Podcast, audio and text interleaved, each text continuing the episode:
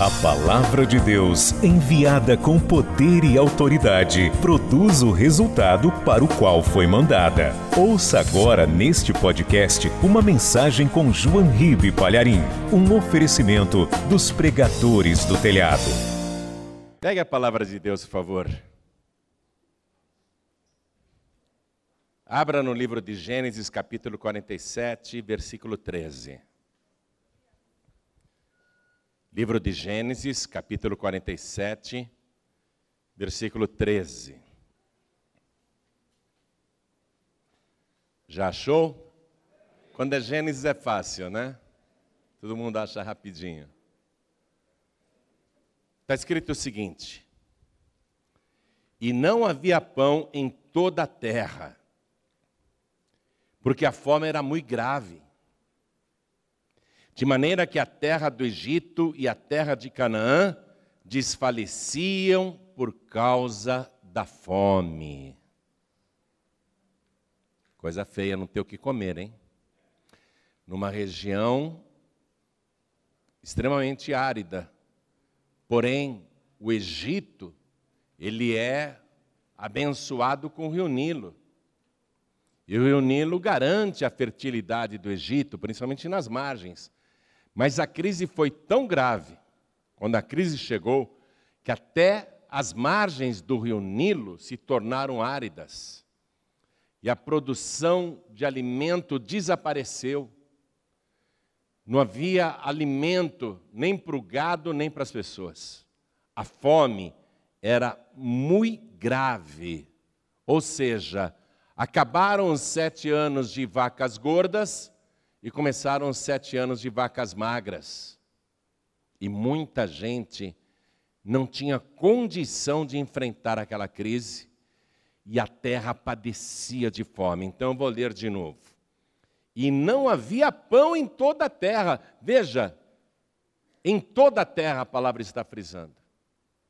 Todo o Oriente Médio, ali, aqueles países, começaram a padecer porque não havia pão. E pão é o alimento básico, não é? O pão todo mundo come, quebra o galho. É aquela história, você pode ser pobre, mas se comer pão com banana, você fica vivo.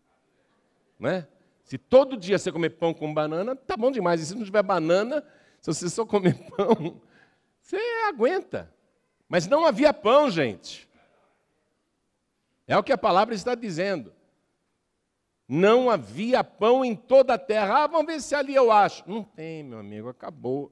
Ah, vou comprar em outro lugar. Não tem, acabou. Ah, vou para outro lugar, para outra cidade. Eu estive na África e é impressionante. Você, para comprar alimento, um tipo de alimento, tem que viajar para uma cidade e ver se acha. Então, a fome, ela é grave. Ninguém aguenta passar fome, porque a fome deixa todo mundo de mau humor. Até eu. Se eu ficar sem almoçar, eu fico nervoso. É. Se o almoço demora, eu fico nervoso. Você não fica nervoso quando o almoço demora? É. A fome tortura a gente. Porque está dentro da pessoa. É um ronco insuportável. O estômago fica Quero comida. Quero comida, qualquer coisa para comer. Quero comida, quero comida. E não havia pão em toda a terra, porque a fome, nós estamos falando de fome, gente. Não era uma simples crise. Porque a fome era muito grave, de maneira que a terra do Egito, ó, a terra do Egito, hein? E a terra de Canaã, estamos falando de Israel, e a terra de Canaã desfaleciam por causa do quê? Desfaleciam. As pessoas não tinham forças nem para continuarem de pé. As pessoas desfaleciam. As pessoas estavam prostradas. Uma crise muito grave. E Deus avisou que ela vinha. Deus avisou através dos sonhos para Faraó e é lógico, minha gente, que depois dos sete anos, Deus cumpriu a palavra dele. Depois dos sete anos de fartura, Deus simplesmente feriu a terra para cumprir a palavra dele. Como que uma terra que é produtiva durante sete anos e tem fartura, sete anos depois não tem nem pão para comer? Porque Deus feriu a terra. Deus tem o um controle sobre todas as coisas. Deus estava cumprindo a profecia. E o José falou para o farol: Farol, escute, o teu sonho quer dizer o seguinte: vem aí sete anos de vacas gordas e sete anos de vacas magras. Faça assim, assim, assim. O José orientou o Faraó. Mas muita gente no Egito não seguiu a orientação de José.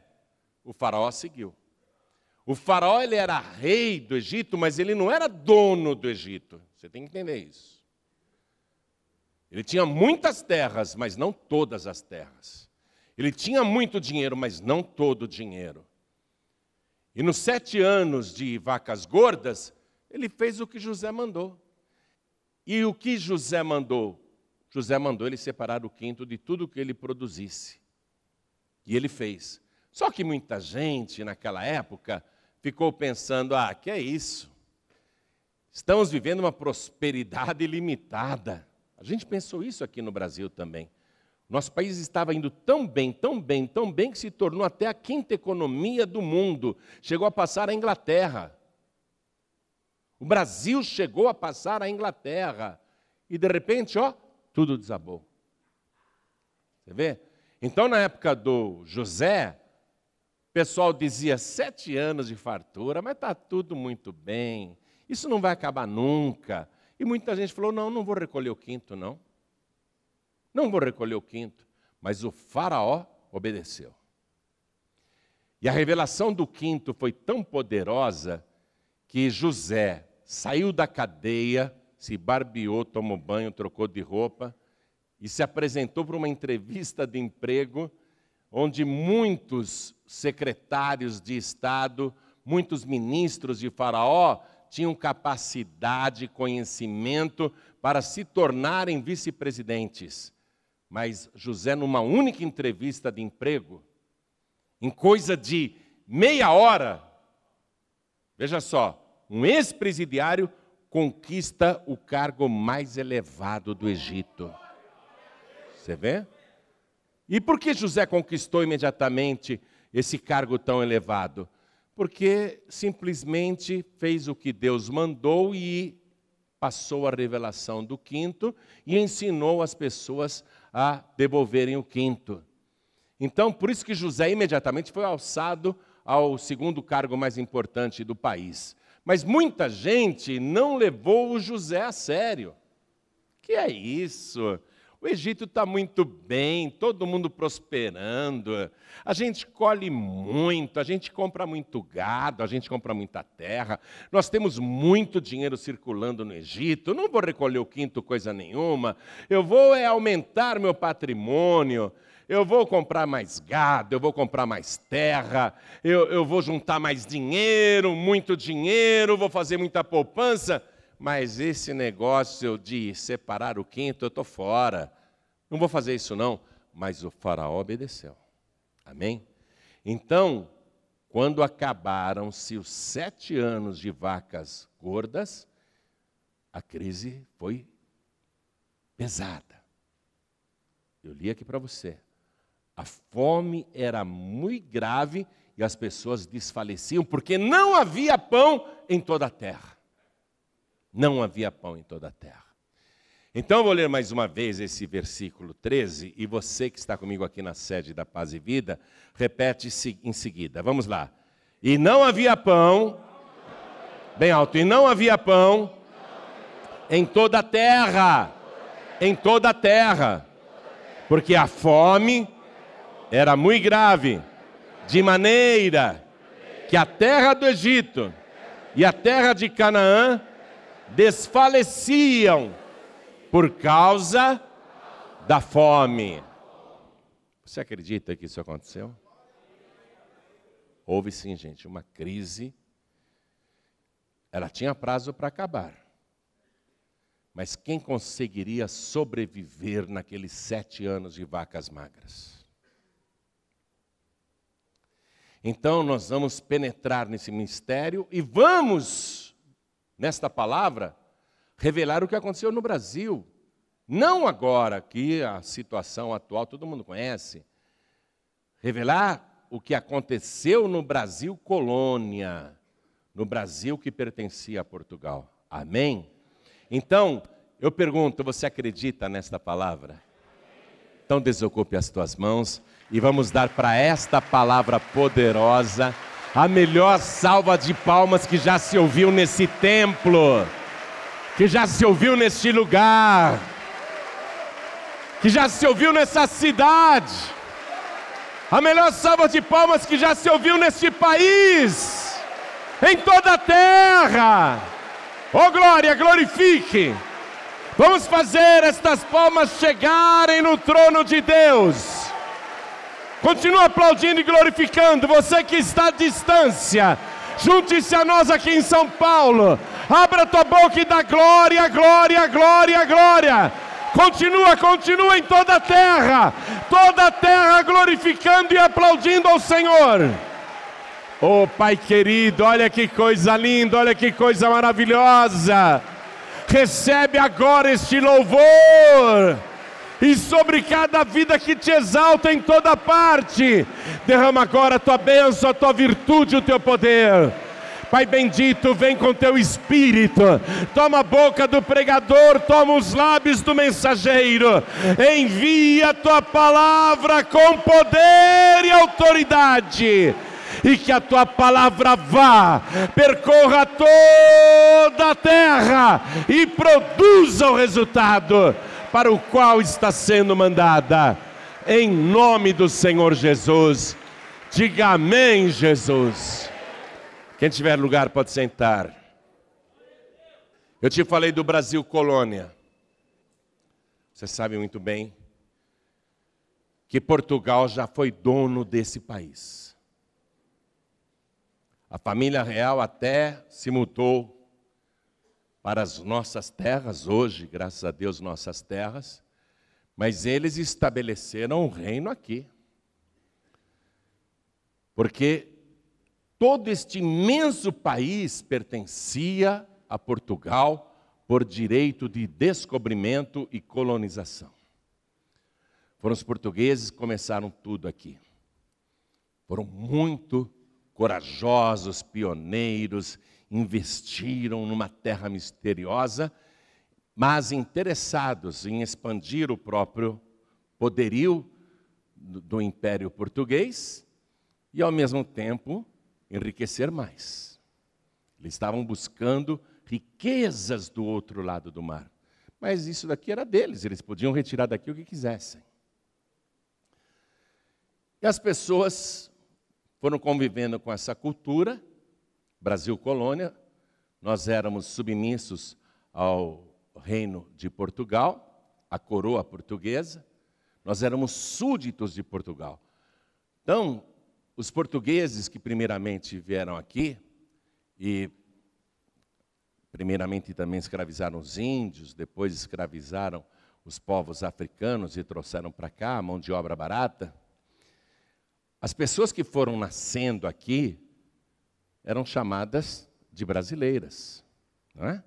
E aí começou a surgir o povo brasileiro, mas submisso à coroa portuguesa. E nessa época, nessa época, quando o Brasil era uma colônia de Portugal, os bandeirantes saíram de São Paulo e começaram a se embrenhar pelas matas, pelo interior desse imenso país que até hoje a gente não conhece ele inteiro, buscando riquezas. E foram achando esmeraldas que ficavam nos leitos dos rios e foram se embrenhando, buscando cada vez mais riquezas, acharam diamantes abundantemente continuaram se embrenhando, até que chegaram a uma distância de mais ou menos 500, 600 quilômetros de São Paulo, onde as montanhas davam muito ouro. E não apenas ouro, tinha todo tipo de minério. Mas o ouro era o mais cobiçado, mesmo porque não havia tecnologia na época para extrair riqueza de outros minerais que também estavam ali abundantemente. O ouro enlouqueceu a população ainda pequena desse país continental. E os aventureiros, ao ouvirem dizer que havia muito ouro e muitas minas a coisa de 500, 600 quilômetros daqui em direção ao norte, foram alucinados atrás dessa aventura, dessa riqueza. Muita gente, muita gente. E quando perguntavam, para onde você está indo? Ah, eu estou indo para um lugar que tem muitas minas, muitas minas. Mas minas do quê? Ah, de tudo, de tudo, de tudo. Mas de tudo o quê? De tudo que você imaginar, principalmente ouro. Mas tem outras coisas também, tem diamantes, tem pedras preciosas, tem tudo. Tem tudo. É, é, é geral, é geral. São Minas Gerais. Né? Então foi todo mundo para Minas Gerais. E a notícia, lógico, quem é que vai guardar um segredo desse, um êxodo dentro desse território que era a colônia de Portugal, todo mundo indo para a mesma direção, evidentemente, Portugal, que possuía esse país, imediatamente cobiçou essa riqueza. Porque o Brasil até então era um país que ganhava divisas para Portugal plantando cana-de-açúcar. Mas a cana-de-açúcar estava em baixa. Os preços internacionais haviam caído, Portugal já não tinha muito lucro em vender açúcar do Brasil. E quando houve essa febre do ouro no nosso país, Portugal quis participar imediatamente dessa riqueza, com direito, porque eles eram os donos da terra. Amém? Portugal não estava roubando o Brasil, isso daqui era deles. Aliás, quer saber a verdade? Os brasileiros que roubaram isso aqui dos portugueses. Mas também os portugueses roubaram dos índios, né? Então, na verdade, na verdade, Portugal era o dono de tudo. O que, que Portugal fez? Com suas guardas imperiais, colocou espécies de pedágios e fiscalizações naquelas estradas rudimentares que levavam para Minas Gerais e começaram a fiscalizar toda a produção de ouro. E, é claro, quem achava ouro não queria, não queria compartilhar com ninguém a sua riqueza, mas Portugal tinha o direito à riqueza. Então, Portugal estabeleceu várias casas de fundição, onde obrigatoriamente os mineiros que encontravam ouro teriam que colocar as pepitas ali, e esse ouro tinha de ser derretido nas fundições oficiais do governo português. O ouro era transformado em lingotes em barras, nessas fundições, e já saía com a coroa portuguesa, gravada em relevo no ouro, em baixo relevo, melhor dizendo. Gravado ali, nas formas em que o ouro era derretido, quando esfriava, já vinha com a marca da coroa portuguesa. Esse ouro é de Portugal. Só que os mineiros que encontravam ouro, eles tinham direito também à riqueza, porque foram eles que acharam. E Portugal estabeleceu o quinto. Escute a história. Portugal estabeleceu o quinto. Ou seja, de cada 100 barras de ouro, 20 barras teria de ser embarcada e enviada para Portugal. E os mineiros, que tinham encontrado ouro, legalizavam a fortuna e podiam possuir oficialmente os 80% restantes. Só que os brasileiros não gostavam disso.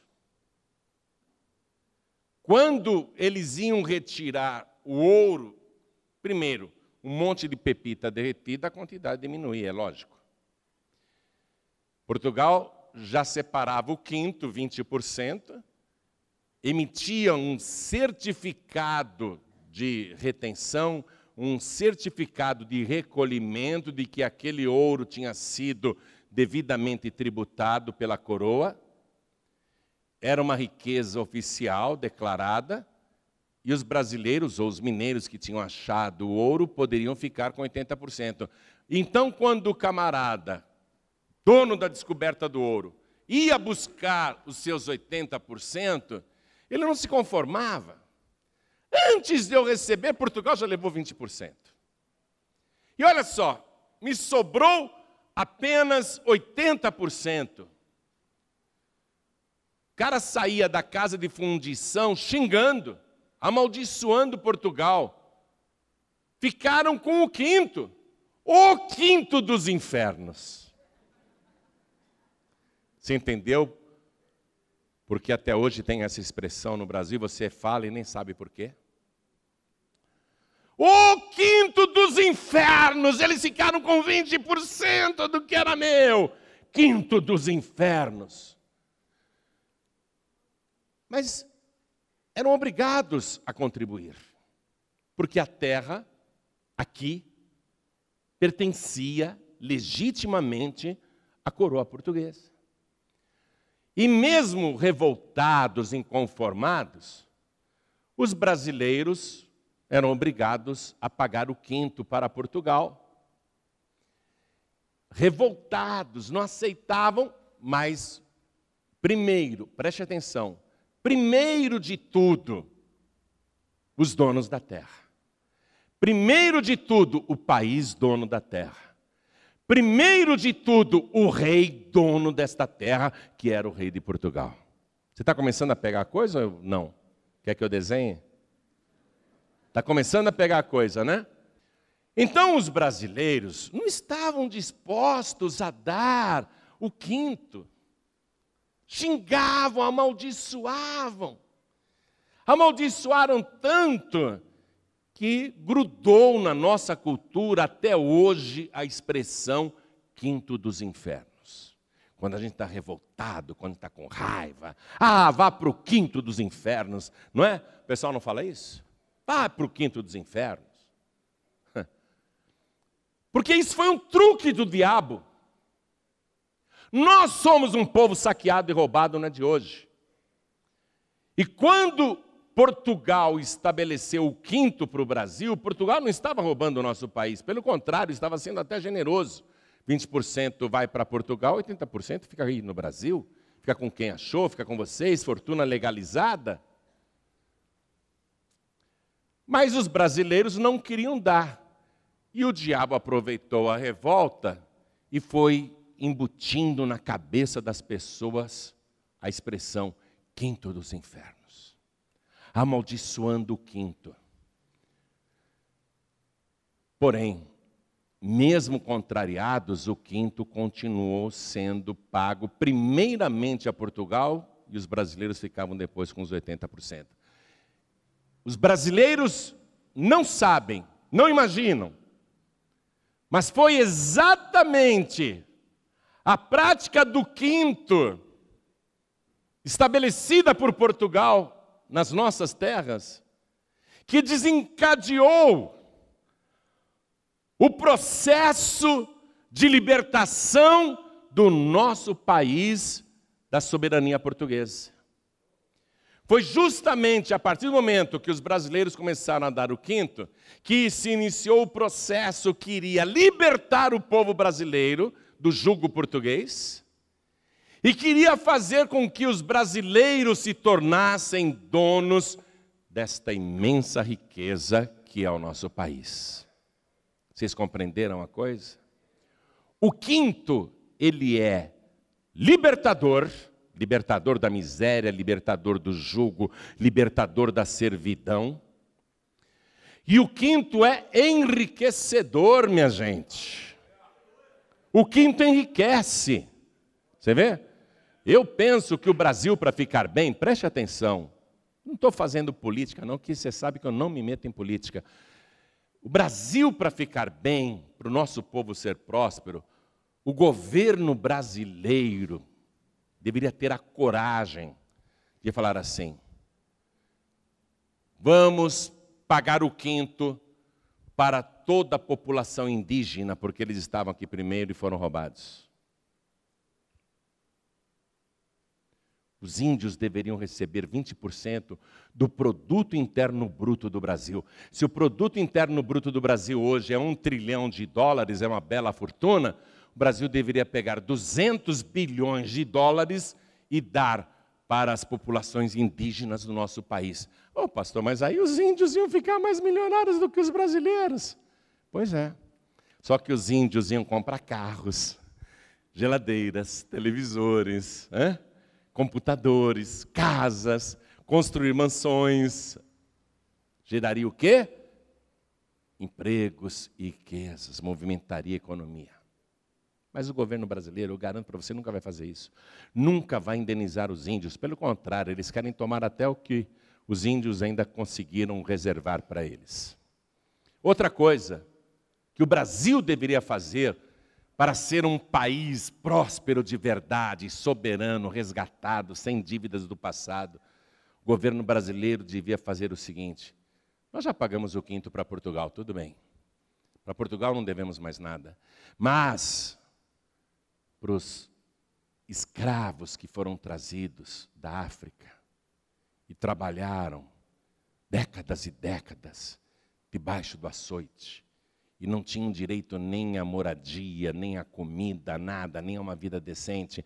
O governo brasileiro devia fazer assim: vamos pagar o quinto para os descendentes africanos. Vamos abrir 20% de vagas gratuitas em todas as universidades e escolas pagas do governo e em todos os setores. Deveria, deveria, o Brasil deveria fazer isso.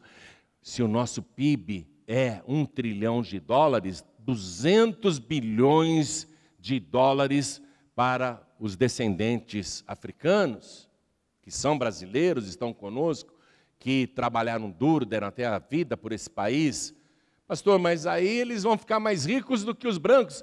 Pois é, mas eles vão comprar casas, mansões, automóveis, terrenos, construir edifícios, abrir indústrias. O que, que isso vai acontecer? Vai movimentar a economia. O problema é que todo mundo quer reter o quinto. E xinga o quinto, o quinto dos infernos. Só que o quinto, ele tem um poder, conforme eu te expliquei, libertador e enriquecedor para quem recolhe. Agora, para quem sonega, o quinto, que não é devolvido, mantém a pessoa numa escravidão e mantém a pessoa numa miséria, nunca enriquece. O José sabia disso, o José sabia desse segredo.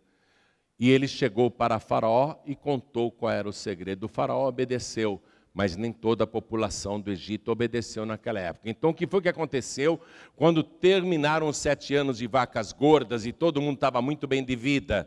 A maioria não tinha recolhido o quinto que é 20%, na época de José. O que foi que aconteceu com o Egito? Vieram sete anos profetizados por Deus, e Deus feriu a terra, e a fome foi muito grave, e não havia pão em toda a terra, e as pessoas desfaleciam de fome. Olha só, desfaleciam de fome.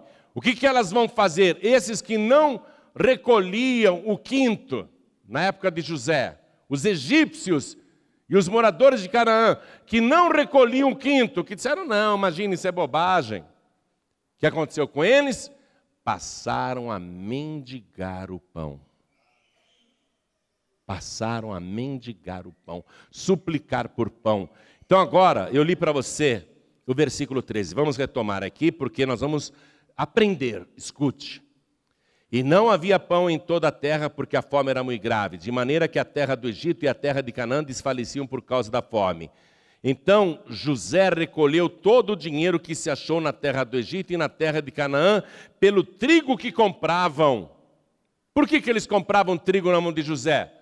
Porque José era administrador do faraó e falou: guarde 20% de toda a produção de trigo. Guarde o quinto. Aí eles vieram a José. Eles tinham dinheiro. Por que, que eles tinham dinheiro? Porque nos anos de vacas gordas, eles só investiram em projetos pessoais. Guardaram muito dinheiro, tinham muita poupança, mas não tem comida. Então eles foram para José, queremos trigo. Então José vendeu o trigo. E o trigo valia mais do que ouro. Com trigo eles fariam pão. E foram comprando, comprando, até que se acabou o dinheiro de todo o Egito. E o dinheiro que estava na mão dos infiéis foi para a mão de quem? De quem era fiel. Toda a riqueza dos infiéis foi transferida para quem é fiel, no caso José, que estava administrando com fidelidade para Faraó. Então, acompanhando aqui, versículo 14: Então José recolheu todo o dinheiro que se achou na terra do Egito. Diga, todo o dinheiro. Já não tinha pão, agora não tem mais dinheiro. Recolheu todo o dinheiro que se achou na terra do Egito. O pessoal procurava, será que tem um dinheirinho aí para a gente comprar pão? Sabe quando você está em casa? Será que no terno do meu marido não tem um dinheirinho que ele esqueceu? Será que no bolso da bermuda não tem um dinheirinho lá que eu estou precisando comprar pão? Eu estou tendo que ir no mercado, deixa eu ver se na minha calça jeans que está para lavar não tem um dinheirinho ali que eu esqueci. Começaram a procurar dinheiro.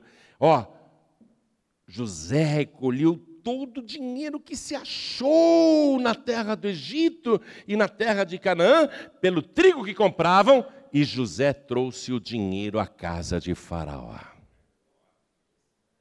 Todo o dinheiro do Egito, que estava nas mãos dos infiéis, foi para a mão de quem era fiel, para quem recolhia o quinto. Aí o dinheiro acabou, né? Acabou, acabou o dinheiro. Só que a fome não. Acabou o dinheiro, mas a fome não. Porque comer a gente tem que comer todo dia. Acabando-se, pois, o dinheiro na terra do Egito e na terra de Canaã, vieram todos os egípcios a José, dizendo: Dá-nos pão. Por que morreremos em tua presença, por quanto o dinheiro nos falta? E José disse: Dai o vosso gado, e eu vou-lo darei por vosso gado, se falta o dinheiro.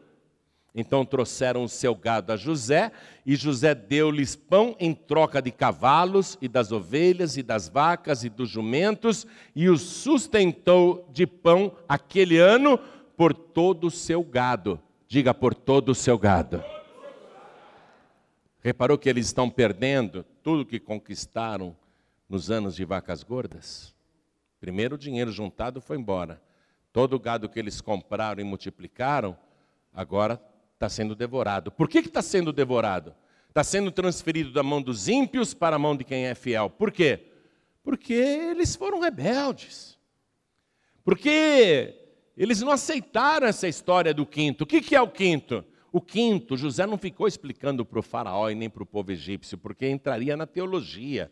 O quinto era o santo dízimo das primícias, mais a oferta alçada igual ao dízimo. É 20%. Eles não aceitaram isso. Não concordo com isso, como hoje tem gente que fala, ah, o dízimo eu concordo, mas a oferta alçada igual ao dízimo, não. E não recolhe o quinto. Olha só, então,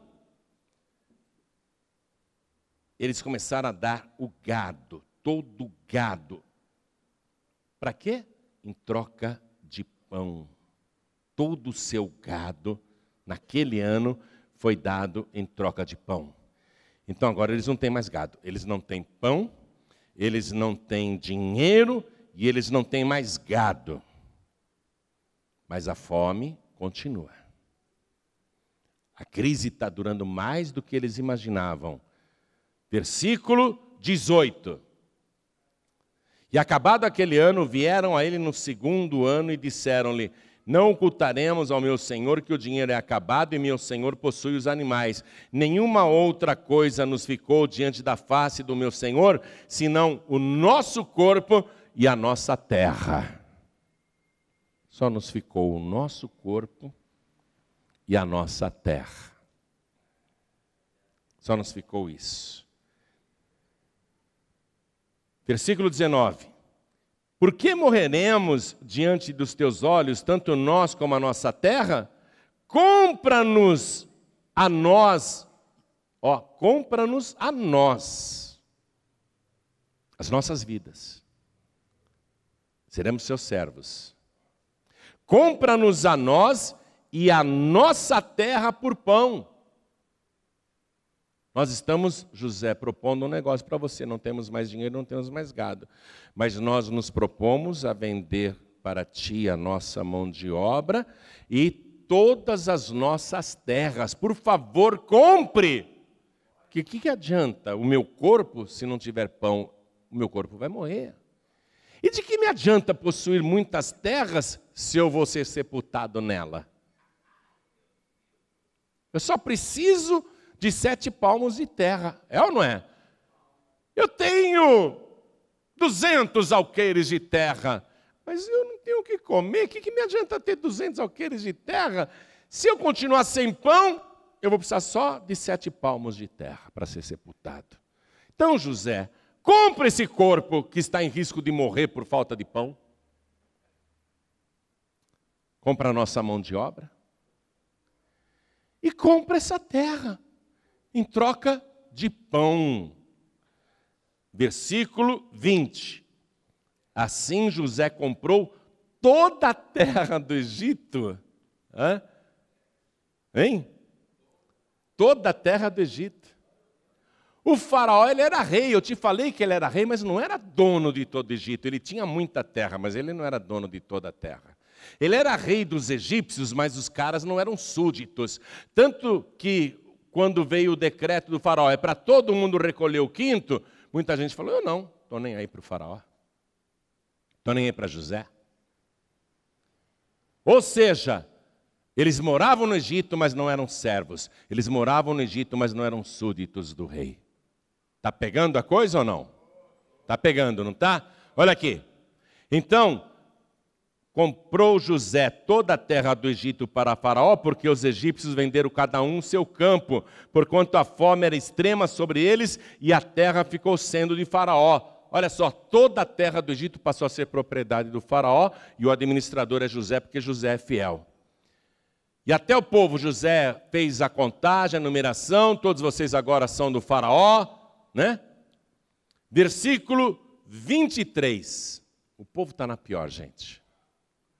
Eles não têm mais dinheiro, eles não têm mais gado, eles não têm mais terra e eles não têm mais propriedade sobre a própria vida. Agora eles vão ter que obedecer. Porque eles disseram: seremos teus servos. É só quando a pessoa se dispõe a ser serva que ela vai obedecer. Amém? Enquanto a pessoa não se dispõe a ser serva, ela não é súdita. A pessoa pode estar dentro da igreja, mas ela é rebelde. Ela não é serva de Deus. Ela não aceita, ela não concorda, ela quer fazer a teologia particular dela. Ah, eu dou oferta, mas não concordo com o dízimo. Ah, eu dou o dízimo, mas não concordo com a oferta alçada. Ela quer fazer a teologia dela. Porque não é servo. Não pertence verdadeiramente a Deus. Ó, Deus, não põe a mão aqui no meu bolso, não, tá?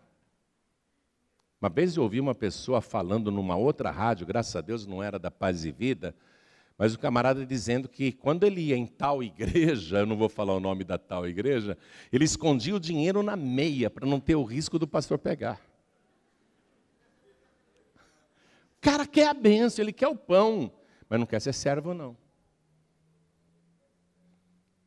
Quando eles se tornaram servos, José sabia que eles iriam obedecer a é, vocês estão na pior agora.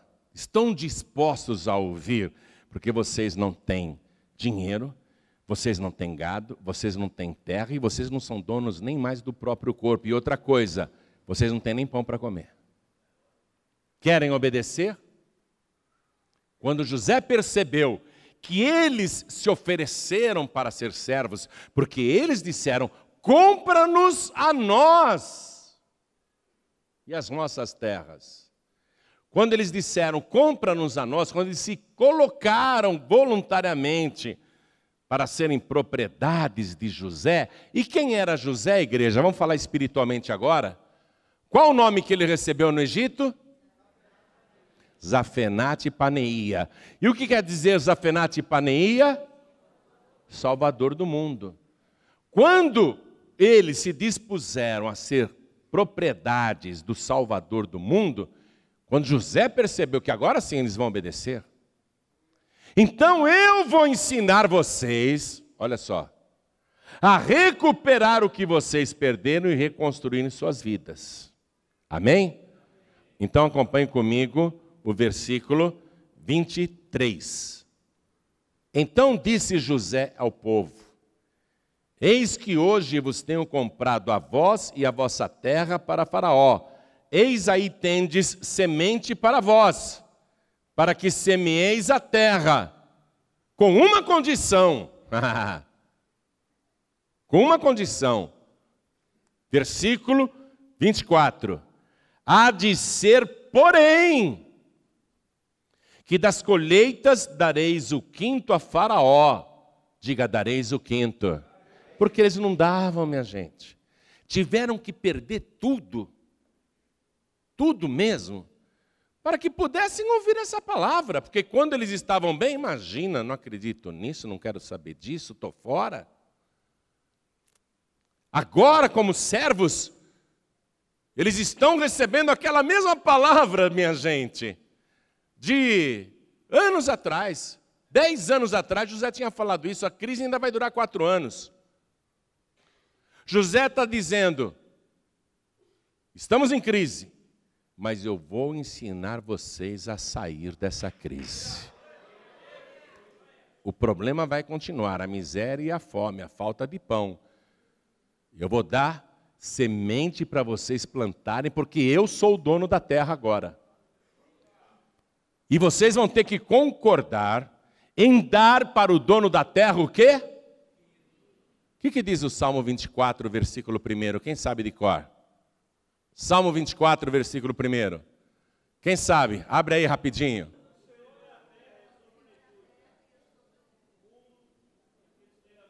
Todo mundo está lendo isso aí? Do Senhor é a terra e o que mais? A sua plenitude. O mundo e o que neles habitam. Seres humanos ou animais. Estejam voando, rastejando ou nadando. Do Senhor é a terra e a sua plenitude. As árvores, os rios, os mares, as fontes. Do Senhor é a terra e a sua plenitude, o mundo e todos os que nele habitam. José está dizendo o quê para os egípcios, agora que eles são servos? Eu vou dar a semente para vocês. Plantarem na minha terra, porque eu agora sou o dono da terra. Vocês me venderam todas as terras. Eu comprei todas as terras. Vocês me reconhecem como dono? Sim, José, você é o dono. Então vou dar semente para vocês plantarem e vou abençoar vocês para saírem da crise, porque essa crise ainda vai durar. Se passaram aí só três anos. Ainda tem pelo menos mais uns quatro anos de miséria e de fome. Quem não obedecer vai continuar empobrecendo, perdendo até morrer. Vai morrer na pior. Mas quem obedecer e fizer o que eu vou mandar, vai superar essa crise que ainda está aí, vai vencer a fome e vai prosperar. Todo mundo, sim, senhor, sim, senhor, pode falar. Só dá a semente com uma condição: há de ser, porém, que das colheitas dareis o quê? Dareis o quê, igreja? Dareis o quinto a Faraó, e as quatro partes serão vossas que, que é o quinto? É 100 dividido por 5. Quanto que é 100 dividido por 5, igreja? 20%. Esse é o quinto. Então, um quinto vocês vão entregar nas minhas mãos, e os outros quatro quintos ficarão para vocês. Olha a generosidade. Você está compreendendo isso? Tem gente que fala, ah, mas eu não vou dar o dízimo, nem dar oferta alçada. Vem cá, você não é dono de nada, rapaz. Você não é dono nem da sua vida. Você nem sabe se amanhã ou o próximo domingo vai estar aqui. Então, você tem você tem que ser fiel e servo de Deus. Compreender que é Ele que tem poder para sustentar a tua vida em qualquer crise. Que é Ele que te mantém de pé para você não desfalecer, não cair pelo caminho, não desistir de tudo, não se matar, não morrer na miséria. Você tem que entender isso. Olha aqui, Há de ser, porém, que das colheitas dareis o quinto a Faraó, e as quatro partes serão vossas. Preste atenção, eles não são donos nem do dinheiro, nem do gado, nem da terra, nem deles mesmos. Espera aí, José, você vai dar semente para a gente plantar, e a gente vai ficar com quatro partes? Só uma parte nós vamos dar para o faraó para você? Poxa, poxa. Eu pensei que você queria explorar a gente. Nós pensávamos que, ô José, que você queria explorar a gente, arrancar nosso couro. A gente não estava entendendo que, na verdade, você queria nos abençoar. Ah, quatro partes serão nossas? Está aceito. Está aceito. Todo mundo disse: aceitamos. Amém? Aceitamos, porque a crise continua. Olha aqui, Quatro partes serão vossas. Com essas quatro partes, vocês vão semear o campo, é para vosso mantimento, e dos que estão nas vossas casas, e para que comam vossos meninos, vossos filhos. Amém? Então José finalmente pôde passar para eles o ensinamento queria arrancar todo mundo daquela dependência e daquela miséria, e que faria cada pessoa recuperar os prejuízos dos anos passados. Aí o povo ficou muito feliz e ainda disse assim para José, veja o versículo 25: e disseram: A vida nos tem dado. Que, que eles estão falando para José, igreja? Repete. Quem é José? É, o Zafenate Paneia. A vida nos tem dado. E veja que coisa interessante: José é um arquétipo de Cristo no Antigo Testamento. José foi vendido por moedas de prata, igualmente como Jesus. Foi vendido pelos próprios irmãos, igualmente como Jesus, não é? Jesus foi preso, José foi preso também. José foi condenado, né? até que Deus o exaltou. Então, José, ele foi chamado de Zafenate Paneia justamente por ser um arquétipo de Cristo no Antigo Testamento. E eles estão dizendo: José, a vida nos tem dado. Mas quem nos dá a vida de verdade, igreja? Jesus.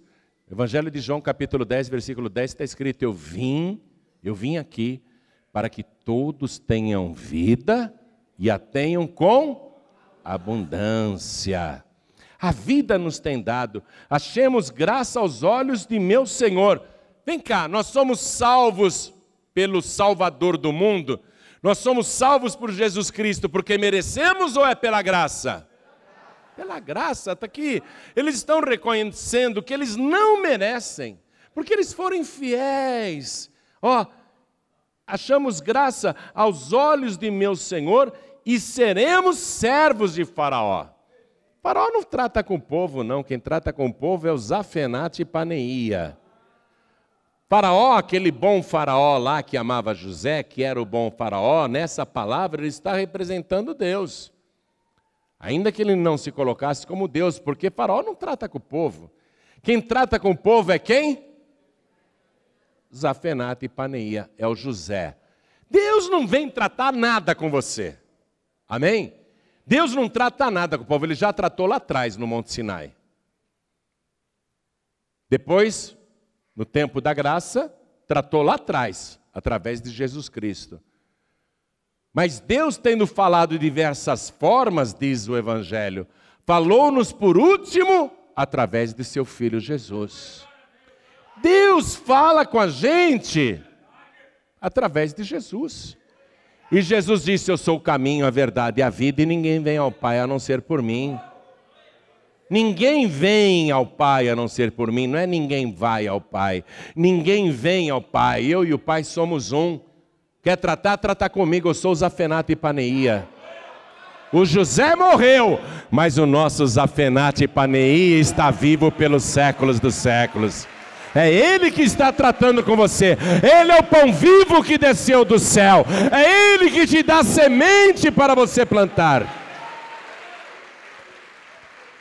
Ele é o dono do céu e da terra. Ele é o criador de todas as coisas. Ele é o possuidor das coisas visíveis e invisíveis. Nós temos que ser súditos, servos de Jesus. Servos. E tem que ouvir e obedecer, porque é Ele que tem te dado a vida. E Ele tem te dado a vida de graça, não é porque você merece. Como é que você vai ser infiel com uma pessoa assim?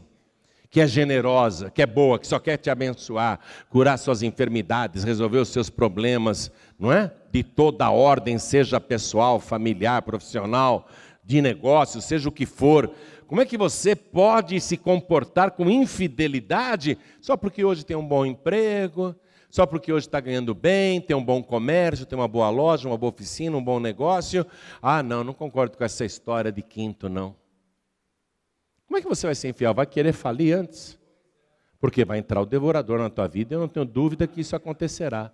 Ainda mais nessa crise que não tem prazo para acabar no nosso país, não tem prazo não. Falaram, ah, a economia já melhorou um pouquinho. Mas mesmo esse pouquinho que a economia melhorou, se você colocar com as perdas passadas, continua no prejuízo, num grave prejuízo. Então não sabemos quanto tempo vai durar isso tudo. Mas olha só. E José, então, minha gente, o versículo 26, esse que eu quero que você frise agora aí, circule na sua Bíblia, por favor. Versículo 26. José, pois, pôs isto por estatuto.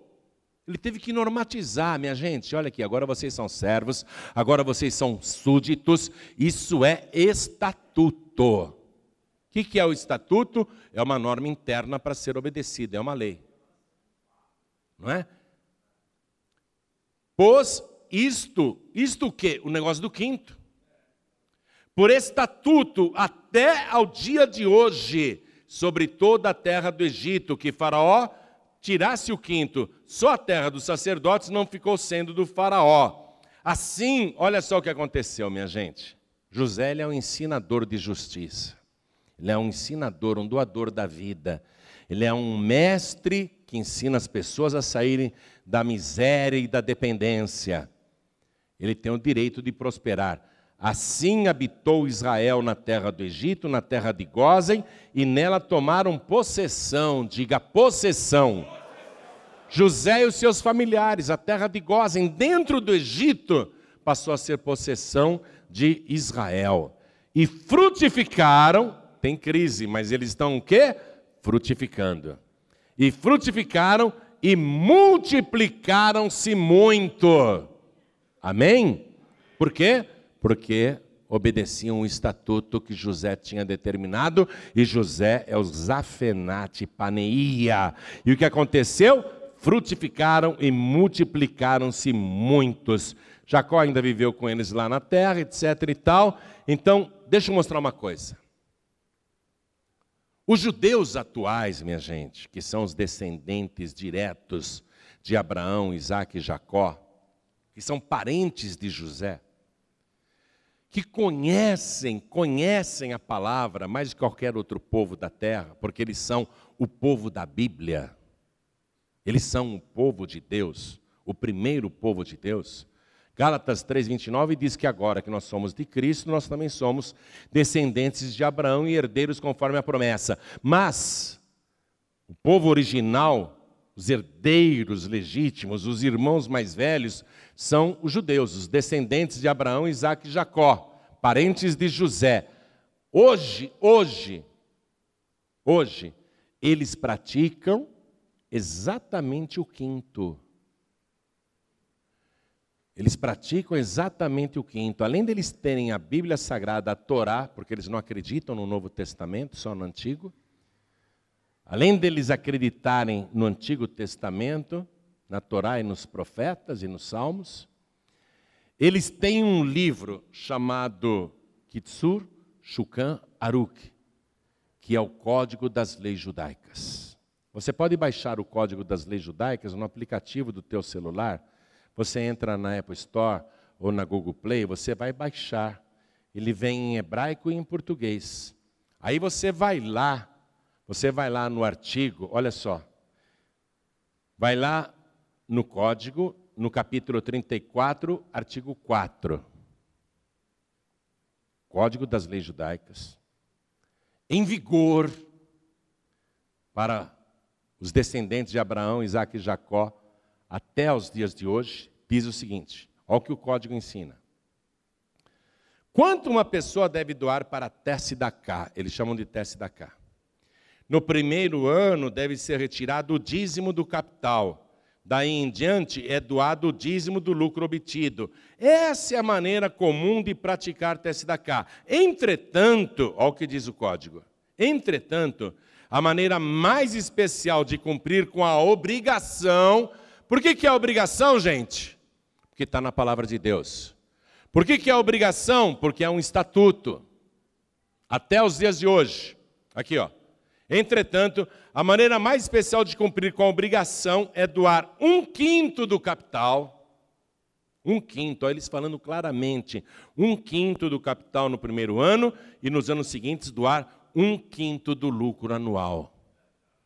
Por que, que os judeus fazem isso? Com que propósito? Porque é estatuto, porque é dever. Mas o que, que eles ganham com isso?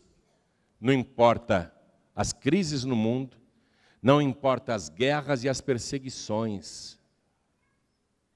Eles devolvem o quinto para o dono da terra e automaticamente eles se tornam independentes da miséria e da situação econômica de qualquer país onde eles estiverem. Eles podem estar num país pobre da África e lá eles vão ser os mais ricos.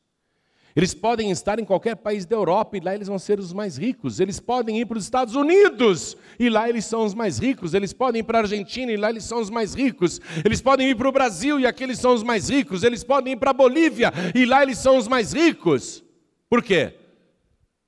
porque eles se tornam independentes da miséria e qualquer dependência econômica do lugar onde eles estão. O judeu, ele não depende do lugar do mundo onde ele está. Porque onde ele está, ele vira o dono da terra. Aonde ele estiver, ele vira o dono da terra. Por quê? Porque ele honra o dono do lugar. E quem é o dono de toda a terra, igreja? Deus é o dono de toda a terra. Enquanto os brasileiros ficam falando quinto dos infernos, sabe o que os judeus falam? O quinto dos céus.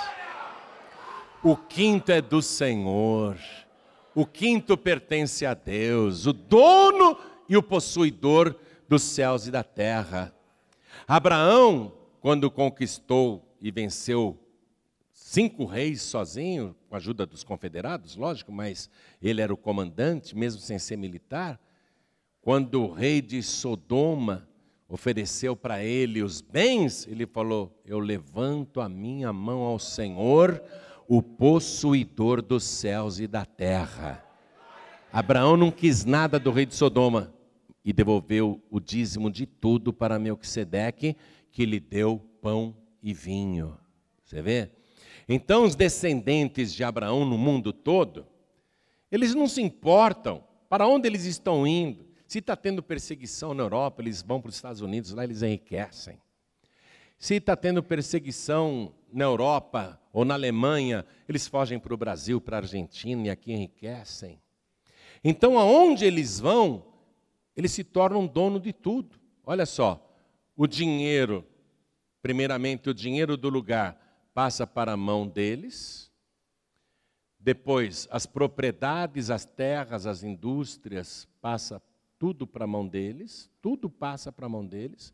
Eles começam a se tornar dono de todas as coisas, são as grandes fortunas do mundo. Por quê? Porque além do estatuto na palavra de Deus, eles têm o código das leis judaicas. Eles praticam o quinto. Então o diabo não quer que você saiba disso. O diabo não quer que o Brasil saiba disso, porque quando o Brasil souber disso, e muita parte do Brasil já está aprendendo isso, tem muita gente ensinando isso, o Brasil começa a se libertar dessa dependência financeira. Porque hoje nós dependemos até do capital externo. Ah, a economia nos Estados Unidos está se fechando, hein? Protecionismo, isso vai prejudicar o Brasil.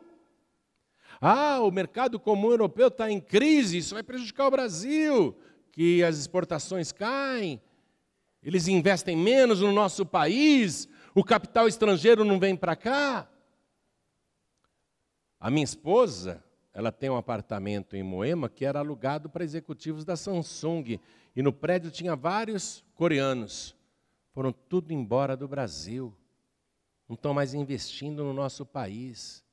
Então o Brasil, infelizmente, mesmo sendo tão rico como é, tão rico como é, fica dependente de capital externo enquanto internamente você já sabe de todas as mazelas que acontecem no nosso país e que, graças a Deus, muita coisa está mudando e vai melhorar daqui para frente. Mas até consertar esse país, eu acho que isso é para os nossos filhos, é para os nossos netos. Porém, nós temos que começar isso, amém? José falou: Nós estamos em plena crise, minha gente. Agora vocês não têm mais dinheiro, não têm mais gado, não têm mais terra, e vocês mesmos se ofereceram para serem comprados. Então agora eu vou ensinar vocês. Ainda tem crise aí. Tem pelo menos mais quatro anos de crise.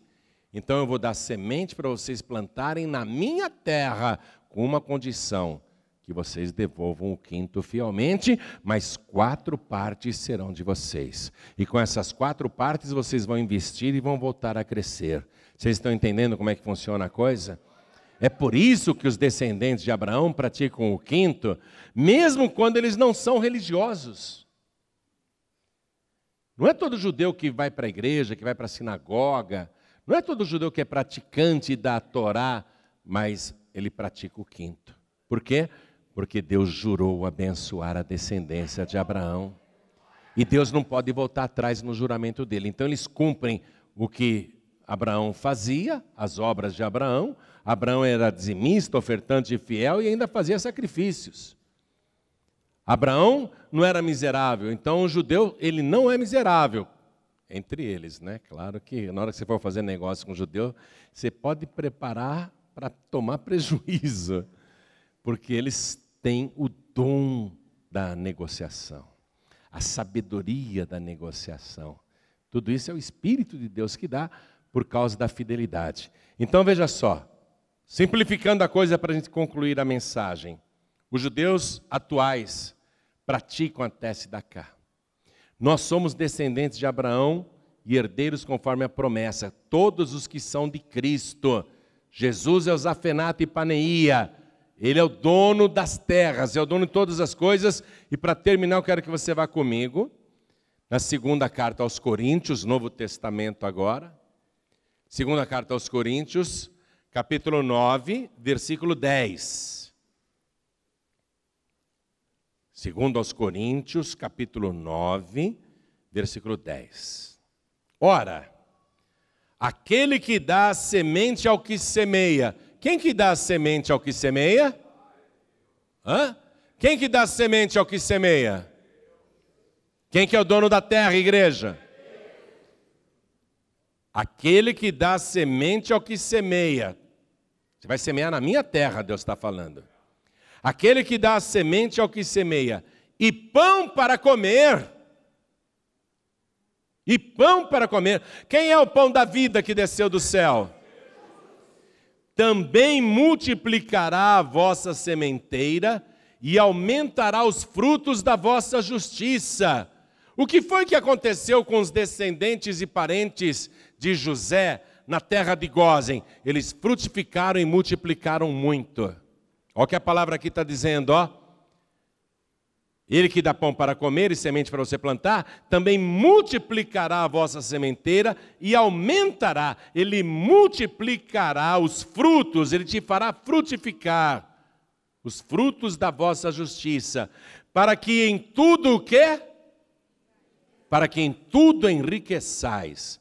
Não é enriquecer só de dinheiro, é enriquecer de saúde, é enriquecer de paz, é enriquecer de alegria de viver, sabe? O dia amanhece ou o despertador toca e você não vira para outro lado, não. Você pula da cama porque está enriquecido de disposição, enriquecido de vontade de viver, de ir à luta, enriquecido de sonhos, enriquecido de vontade de viver. Ó, para quem tudo enriqueçais para toda beneficência. A gente enriquece para fazer o bem, igreja. A gente não enriquece para ser egoísta. A gente prospera, a gente multiplica para beneficência, para caridade, para ajudar as pessoas, para ser uma pessoa generosa, ser mão aberta. A gente não enriquece para ficar cada dia mais avarento, quero mais, quero mais. Esses políticos aí não se contentam em roubar 16 milhões e meio de dólares numa única atacada, o cara quer continuar roubando, roubando, até ter um bilhão de reais. Né? São egoístas, avarentos, enquanto os hospitais não tem nem esparadrapo.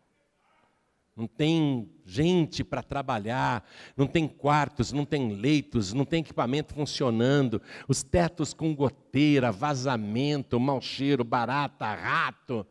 É um absurdo. Deus, Deus, Deus, Ele é o dono da terra. É Ele que dá semente ao que semeia. É Ele que multiplica a tua sementeira.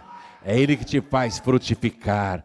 Para que em tudo enriqueçais, não para ser avarento, não para ser miserável, não para ser egoísta, para que em tudo enriqueçais para toda beneficência, a qual faz que por nós se deem graças a Deus. Deus ele dá semente, ele abençoa com uma condição. Deus diz: "Não me roube nem no dízimo nem na oferta alçada, porque com maldição sois amaldiçoados, porque me roubais a mim". Deus ainda avisa: "Não passe a mão no quinto". O quinto não é dos infernos, o quinto é do céu. Vamos lá? O quinto é do céu. Vamos lá? Fala, o quinto é? O quinto é do? Outra coisa, o quinto é de Deus. Enquanto você não devolver para Deus o que é de Deus, você vai continuar mendigando pão. Tem pão?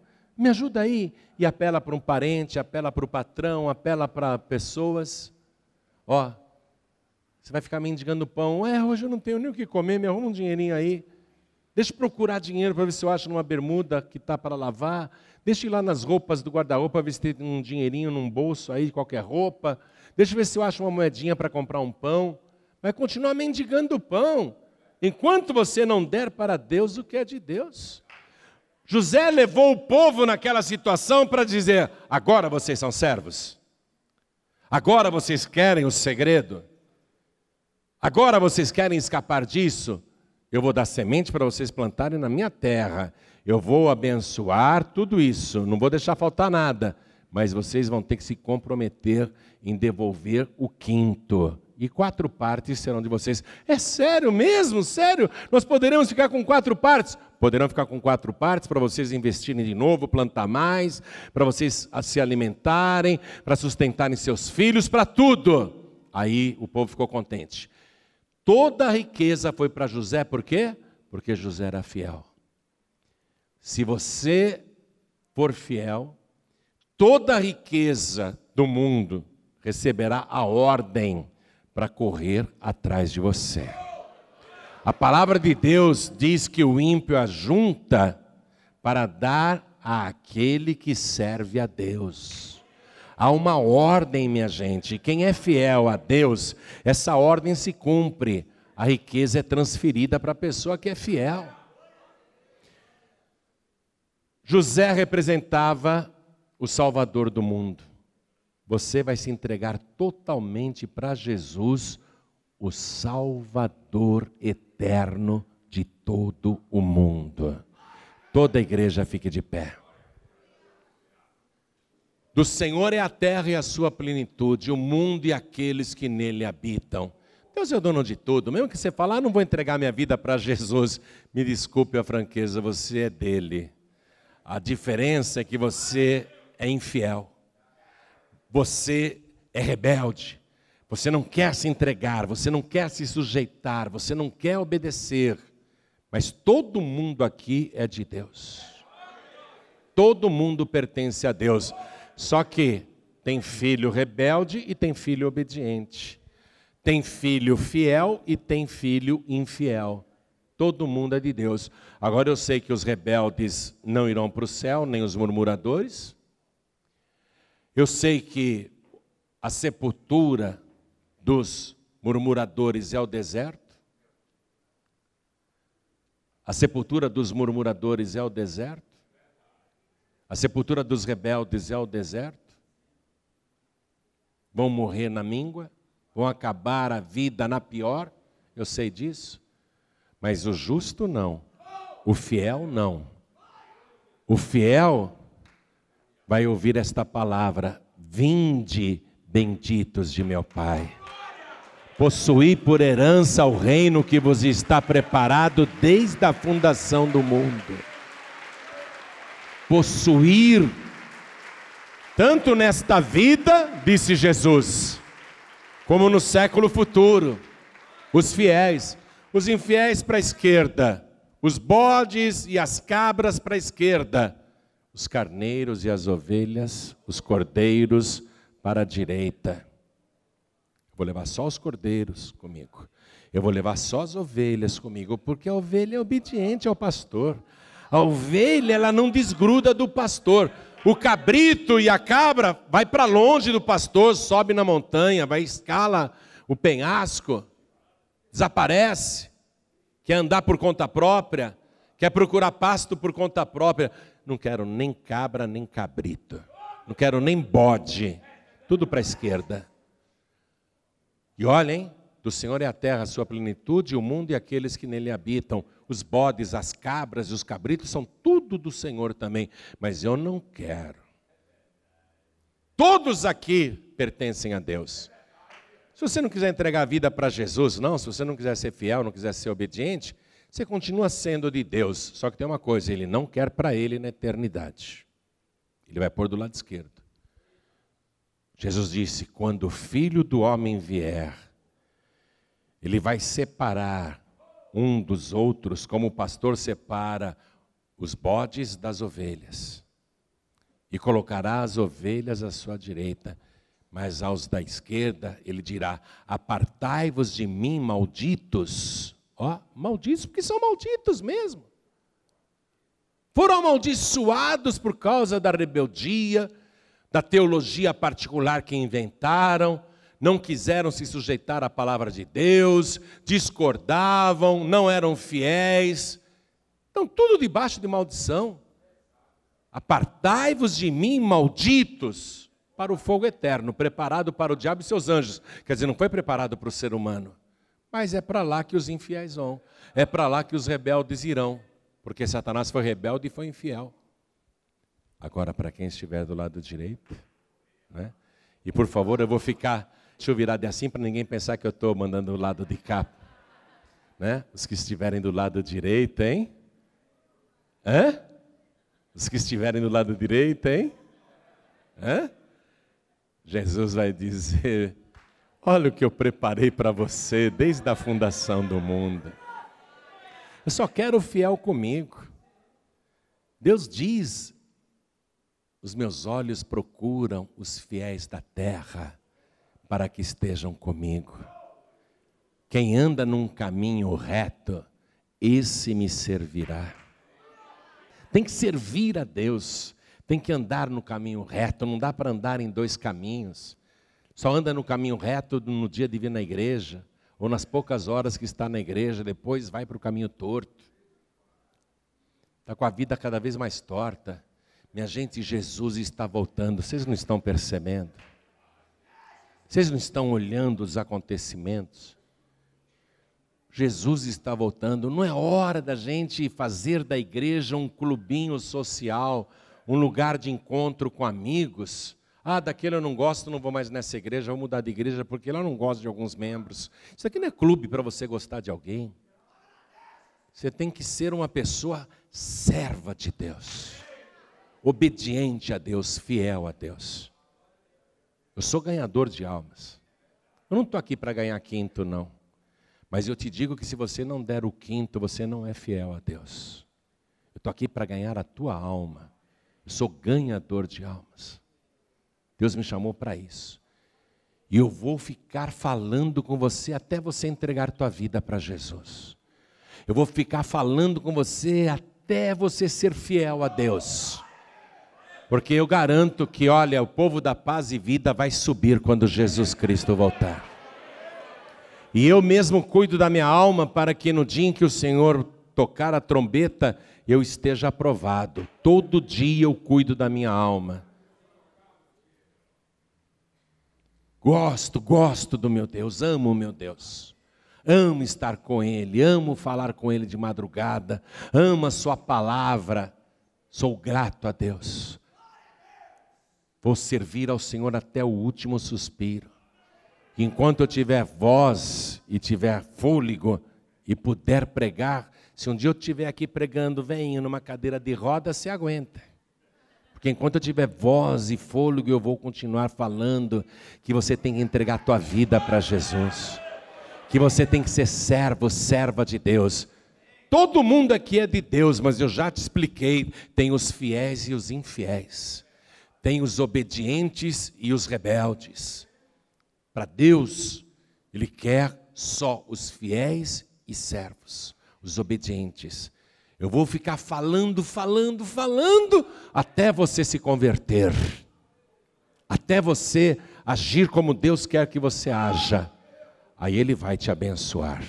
Eu, se fosse você, parava de sofrer agora mesmo, entregava a vida para Jesus entregava a vida para Jesus e fazia até um pacto com Ele. Senhor, a partir de hoje eu vou ser fiel a Ti, totalmente fiel a Ti. Olha para mim, olha para mim. Amados, a gente precisa se consertar com Deus. A gente precisa se entregar totalmente a Deus. Quando José, lá no Egito, foi tirando tudo dos rebeldes, foi para que eles aprendessem a se sujeitar a Deus. Eles só se sujeitaram a Deus quando foram esvaziados. Então você tem que se esvaziar e se entregar 100% a Deus. Ó, primeiro eles entregaram todo o dinheiro, depois entregaram todo o gado, depois entregaram todas as terras e por último entregaram suas almas. E disseram depois: a partir de agora nós vamos obedecer. Então vou dar semente para vocês semearem. Vocês podem ficar com quatro partes, mas o que é de Deus vocês não podem ficar. Vocês não podem comer, vocês não podem gastar. Amém? Então, ainda que a crise tenha durado mais quatro anos, e eu não sei quanto tempo dura aqui no Brasil, ou em Portugal, que também está me ouvindo, e é um país irmão do Brasil, Portugal está numa crise, desde que eu vou para Portugal, eu só ouço isso: desemprego e crise, desemprego e crise. É o país mais pobre do mercado comum europeu. Agora, vê, e eu falo isso para os portugueses ouvirem, vê se eles querem obedecer. Vê se eles querem se batizar nas águas. Querem continuar fiéis a Fátima. Vê se eles querem se converter única e exclusivamente a Jesus Cristo. Eles até ouvem o Evangelho. A Paz e Vida em Portugal, e eu estou falando para os portugueses ouvirem, é a igreja que mais tem membros portugueses, mas batizar portugueses ali, ó, é tarefa de gigante. Porque eles entregam a vida para Jesus, eles aceitam Jesus, eles frequentam a igreja, mas na hora de batizar, não posso, eu fiz um juramento de fidelidade a Fátima. É isso que acontece, por isso que Portugal não sai dessa miséria que está há muitos anos. Eu estou falando para os portugueses ouvirem mesmo. Por isso que Portugal está nessa tanga, não é de hoje. Então o Brasil estava no caminho certo. Olha o que aconteceu. Foi inesperado. Agora, quem for de Deus nunca será atingido por qualquer crise. Pelo contrário, é na época de crise que a riqueza do ímpio vai se transferir para você, para quem serve a Deus. É na época de crise que você vai virar dono do negócio próprio. É na época de crise que você vai comprar, vai negociar, vai aumentar seu patrimônio.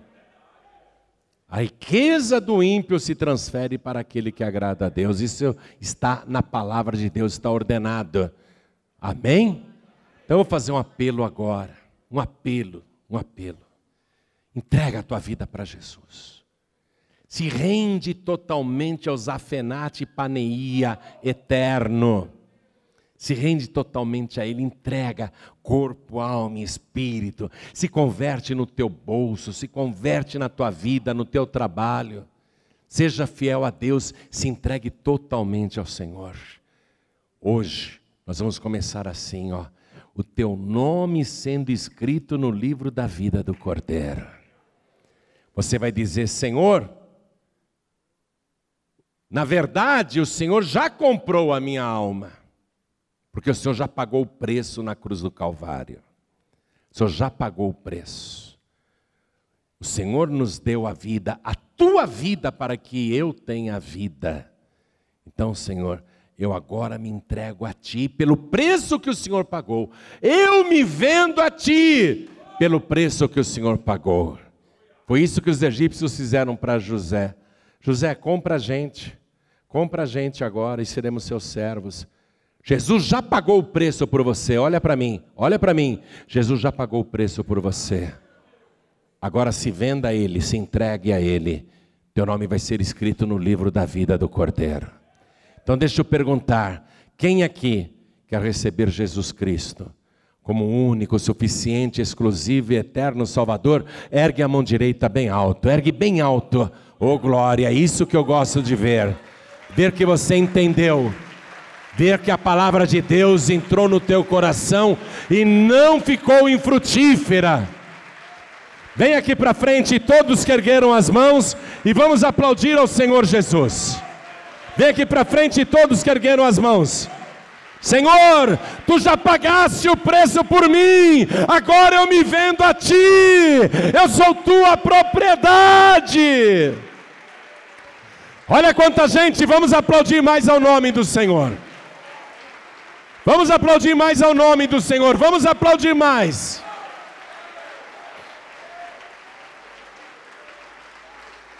Glória a Deus, vamos aplaudir mais, igreja. Tem que ter alegria na igreja quando um pecador se arrepende, porque nesse momento os anjos de Deus estão cantando e dançando. Oh glória, está tendo festa no céu, e você é o motivo dessa festa. Oh glória, oh glória. Você é o motivo da alegria no céu e o motivo da alegria na igreja agora.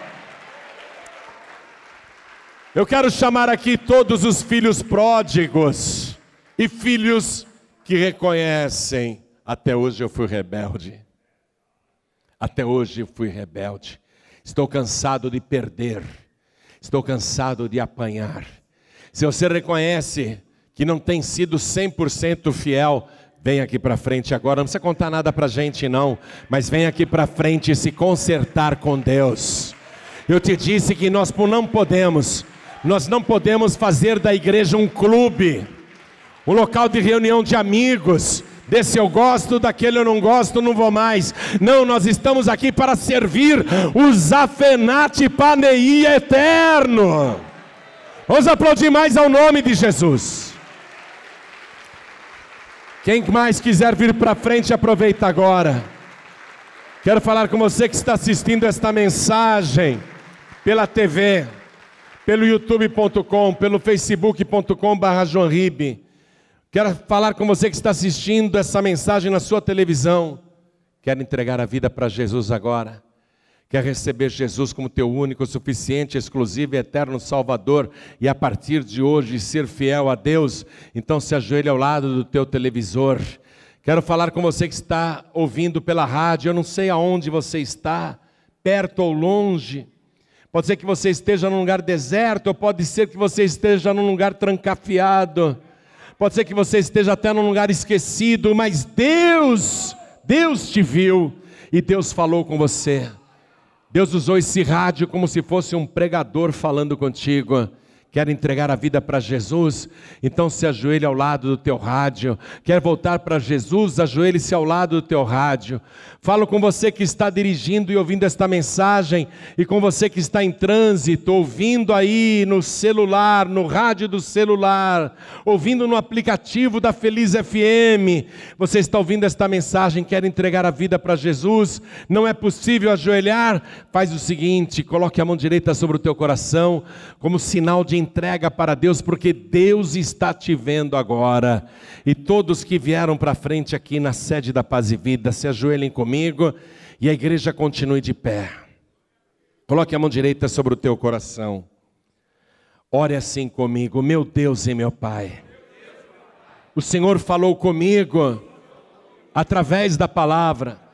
O meu entendimento se abriu.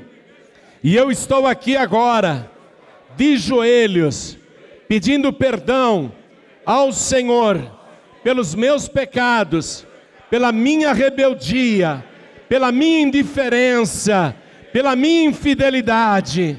Eu estou agora me consertando contigo, me reconciliando contigo, e eu te peço, Senhor, me purifica agora com o sangue de Jesus, retira de mim todo pecado, toda iniquidade, toda maldade, limpa meu corpo, limpa minha alma, limpa o meu espírito, e eu declaro que eu me entrego a Ti para te servir de verdade todos os dias da minha vida, porque eu declaro que o Senhor Jesus é o meu Zafenate Paneia, que significa Salvador do mundo e meu Salvador particular. Escreve, Senhor, e confirma o meu nome no livro da vida, e não permita que o meu nome seja riscado do teu santo livro. E eu digo ao Senhor que até o último suspiro, até a última batida do meu coração, eu te servirei com toda a minha alma, com todo o meu entendimento e com todas as minhas forças, porque o Senhor é o meu único, suficiente, exclusivo e eterno Salvador para todos sempre. Amém. Você acabou de receber as boas novas do Evangelho através de João Ribe Palharim.